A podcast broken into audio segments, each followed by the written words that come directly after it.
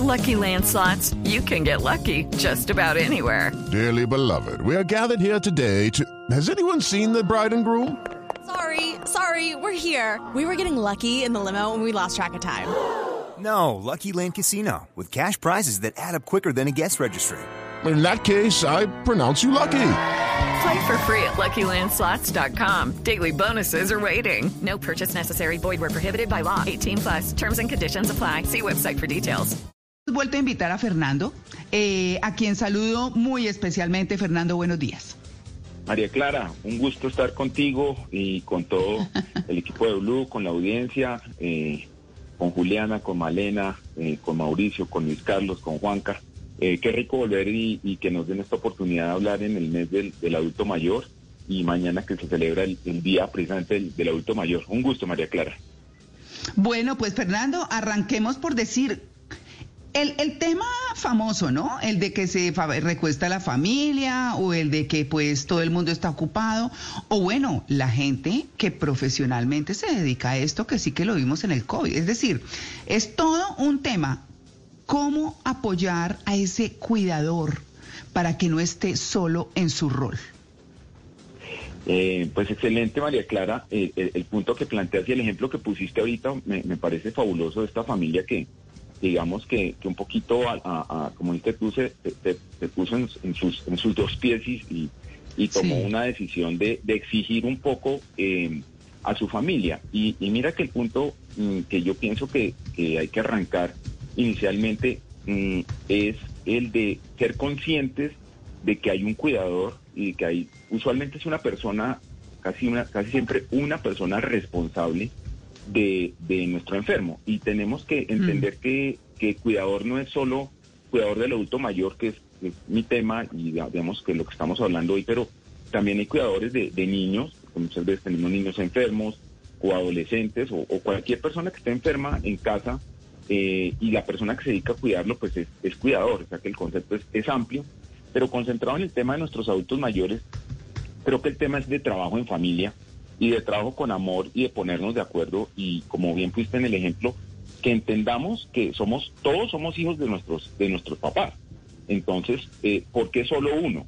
Claro, que haya un responsable, uno que esté al frente, que esté un poco más dedicado y coordinando, sí, pero todos tenemos que colaborar. Eso es como, como, como, el, como el punto, digamos, fundamental y que es el que cuesta más trabajo y en el que la invitación es a que nos pongamos de acuerdo. De hecho, de hecho les, uno de los de las recomendaciones que, que, que tengo para ustedes, que soltaría de una vez, es tener sí. eh, cuatro principios para, para lograr ten, eh, tener un buen cuidador y un cuidador sano. Y los, y los, ah, y los, los, te los cuento de una vez. Yo creo que son cuatro puntos fundamentales. Uno es el reconocimiento, otro es la valoración, el tres sería el apoyo y el cuatro la independencia. ¿Qué quiere decir esto? Reconocimiento propio y de la familia de que hay un cuidador, porque muchas veces no se reconoce. Ese es, es un punto muy importante.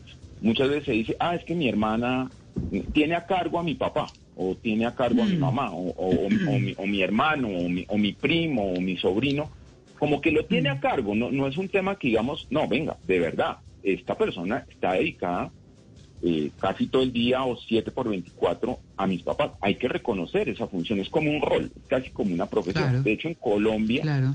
Hay una ley que se está trabajando para que haya la ley del cuidador, que haya una serie de reconocimientos al tema.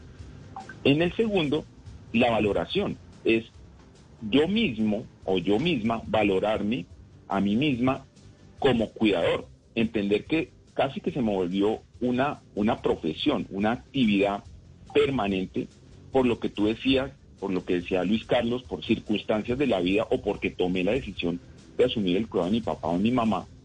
Yo tomé la decisión y esto, esto tiene muchas implicaciones, porque me implica en lo emocional, en lo social mm. y hasta en lo económico, porque muchas veces sí, soltamos nuestra, nuestra, nuestra vida profesional y nos vamos a, a dedicar al 100% y entonces qué pasa con nuestra economía.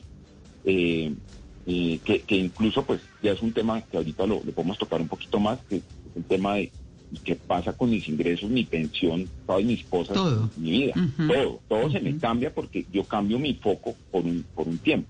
El tercero sí. es el apoyo, que es emocional. debe ser emocional tanto en mi familia cercana, por ejemplo, mis hijos o mis hermanos, eh, o mi esposo, mi pareja, mi esposa, el tiempo, eh, las funciones que yo, en las que yo estoy, debo estar apoyado también, y en la economía, que lo hablamos ahorita. Y por último, el cuarto, que sería la independencia.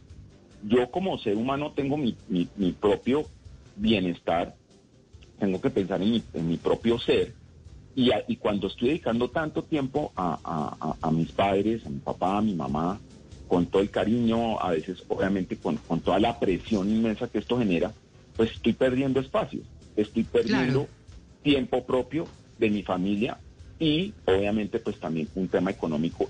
Todos estos cuatro puntos para, para concretarlo es en los que se deberían poner de acuerdo la familia para tener un cuidador sano y que no sea un cuidador absolutamente estresado y que lleguemos a un fenómeno que se llama el, fenómeno del cuidador quemado o burnout. Entonces creo que hay que trabajar desde el comienzo para ello. Claro, es que eh, pues la situación no es fácil. Yo, eh, eh, yo creo que uno, nadie piensa en que va a llegar a viejo y a veces tampoco lo planea, ¿no? Eh, yo me acuerdo que mi mamá se murió muy joven, pero mi papá decía, yo no quiero ser una carga para nadie.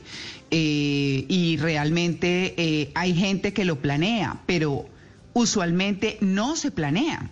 Y además de que no se planea porque no es a lo que estamos acostumbrados y tal vez no lo vemos en el horizonte de juventud, eh, pues también la familia no piensa en que sus papás o tías, o porque a veces queda uno a cargo hasta de sus tías. Eh, yo he conocido familias, de, eh, usted mismo, Fernando, nos contaba cuando escribió, nos contó del libro, justamente eso, que termina con las tías y bueno y demás, ayudando a que esa persona viva de una mejor manera y, de una forma pues mucho más digna. Eh, pero, pero como nadie planea y como nadie piensa en eso, las cosas los cogen pero en un momento inesperado, porque la, la vida da un bote en cualquier momento. ¿Cómo se planea eso, eh, Fernando? María Clara, tocaste el punto, el, el, punto perfecto. Eh, es un tema de prevención eh, que no lo estamos teniendo en cuenta que es un tema cultural. Yo creo que es, es un tema que tenemos que comenzar desde ya a, a, ver las cosas de, de, una forma de una forma diferente. Eh, no, Fernando, y, perdóneme que lo interrumpa, pero es que también está la mamá que dice, ay, no, es que yo sí voy a tener hijos para tener quien me bote un vaso de agua cuando vieja. O sea, que eso también me parece, no, o sea, no sé. Eh, el, el, tema es ese, fíjate que un poco la, la cultural. El, el, tema cultural y por el cual yo escribí el libro fue por eso, precisamente porque sentí que, que estábamos eh, dejando que, nos cayera el piano encima y, hmm. obviamente es un tema y estos espacios de verdad los, los agradecemos mucho, no solo yo, sino quienes estamos un poco metidos en, todo esto, porque realmente eh, meses como el mes del auto mayor, programas como como como Jeans, que siempre abre espacio para esto, la Feria Silver Expo que está determinado en Corferias, son espacios donde comenzamos a intercambiar y a entender que tenemos que cambiar nuestra visión de vida. Tenemos que cambiar eh, el pensar que, que, la, que, la, es que la, la, muerte puede llegar en cualquier momento y no la podemos prever. No, claro, sabemos que es absolutamente mm, sorpresivo qué día nos vamos a morir porque no lo sabemos. Eh, creo que parte de la gracia de la vida es esa. Pero sí tenemos que comenzar a prever y cambiar culturalmente y no dejarle a los demás una carga. Eh, ayer eh, tu, invitada Tatiana Barreto, que, me pareció fabulosa, dijo una cosa muy linda que es que estamos, tenemos que entender que la vida son etapas y que tenemos que escribirlas como, como en un buen libro muy bien. Y esta etapa de ser cuidador es un tema que se puede prever.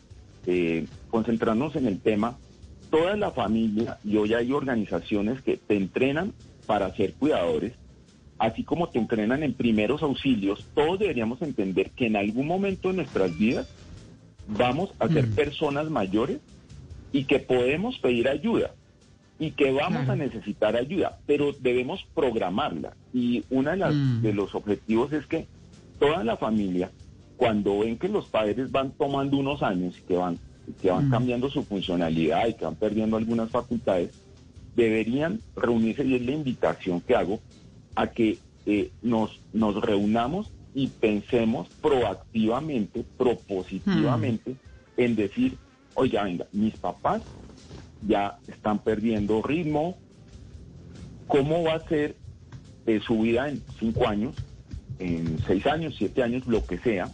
Eh, si de pronto hay una enfermedad atravesada fuerte, si hay, por ejemplo, una enfermedad mental, sí que hay que sentarse inmediatamente a entender, porque las enfermedades mentales crecen de una forma aceleradísima, las normalizamos. Eso que- que- que- eh, It's time for today's Lucky Land horoscope with Victoria Cash. Life's gotten mundane, so shake up the daily routine and be adventurous with a trip to Lucky Land. You know what they say. Your chance to win starts with a spin. So go to LuckyLandSlots.com to play over 100 social casino-style games for free for your chance to redeem some serious prizes. Get lucky today at LuckyLandSlots.com. Available to players in the U.S., excluding Washington and Michigan. No purchase necessary. VGW Group, void where prohibited by law. 18 plus terms and conditions apply. perdió la memoria, eso es normal, mentiras. Esos son unos síntomas que se pueden prever.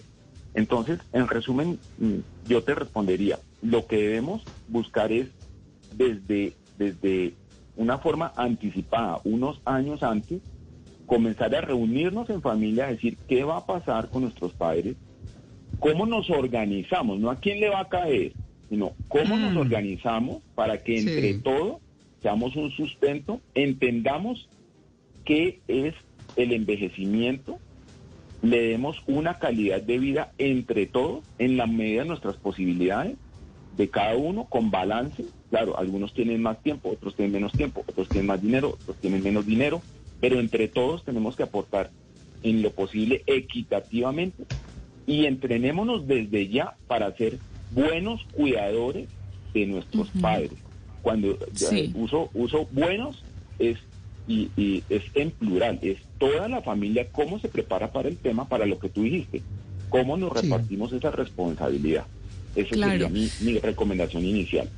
¿Cómo supervisar al cuidador designado, ya sea pago o voluntario? Porque infortunadamente, pues la humanidad tiene muy buenas y muy malas personas.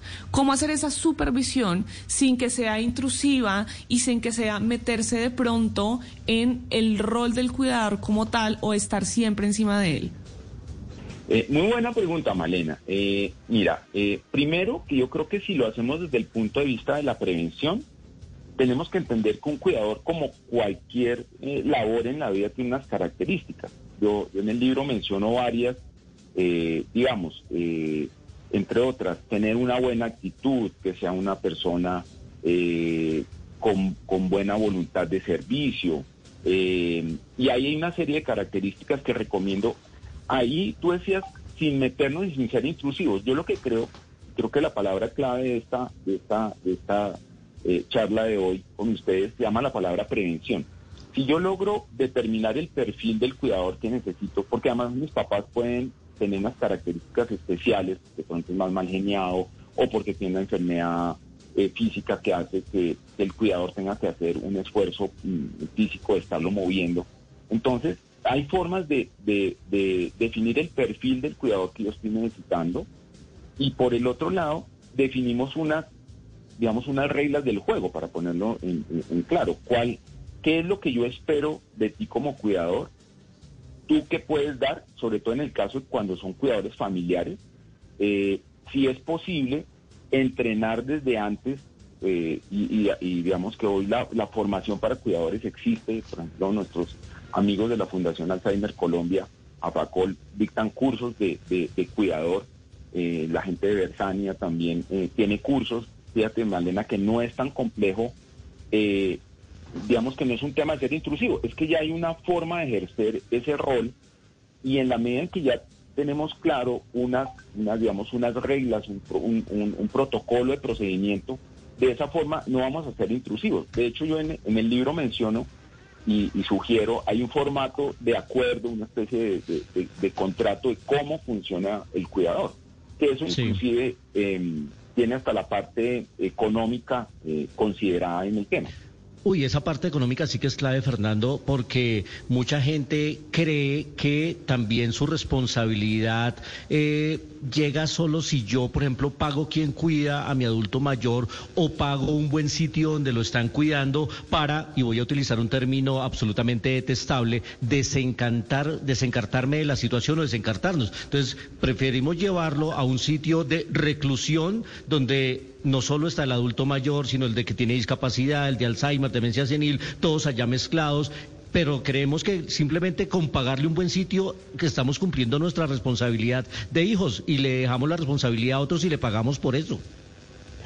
Eh, excelente punto, Luis Carlos, porque fíjate que, que, el tema eh, se trata no solo de, de, pagar en dinero, sino también hay un tema emocional. Tenemos que tener en cuenta que nosotros le estamos entregando a alguien, sea un familiar o un profesional del, del cuidado, le estamos entregando uno de los tesoros más grandes que tenemos en nuestra vida, que son nuestros padres, que fueron quienes nos, nos pusieron donde estamos de la mejor manera, seguro que con, con algunos errores, pero seguro lo hicieron de la mejor manera.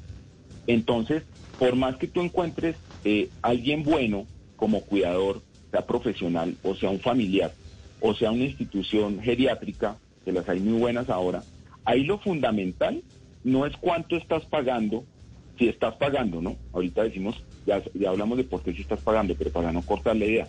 Si estás pagando, lo más importante es que tú entiendas que la, nuestro adulto mayor, nuestros papás, que estamos entregando a esa persona o a esa institución, tienen que estarle dando a ellos un soporte emocional muy bueno.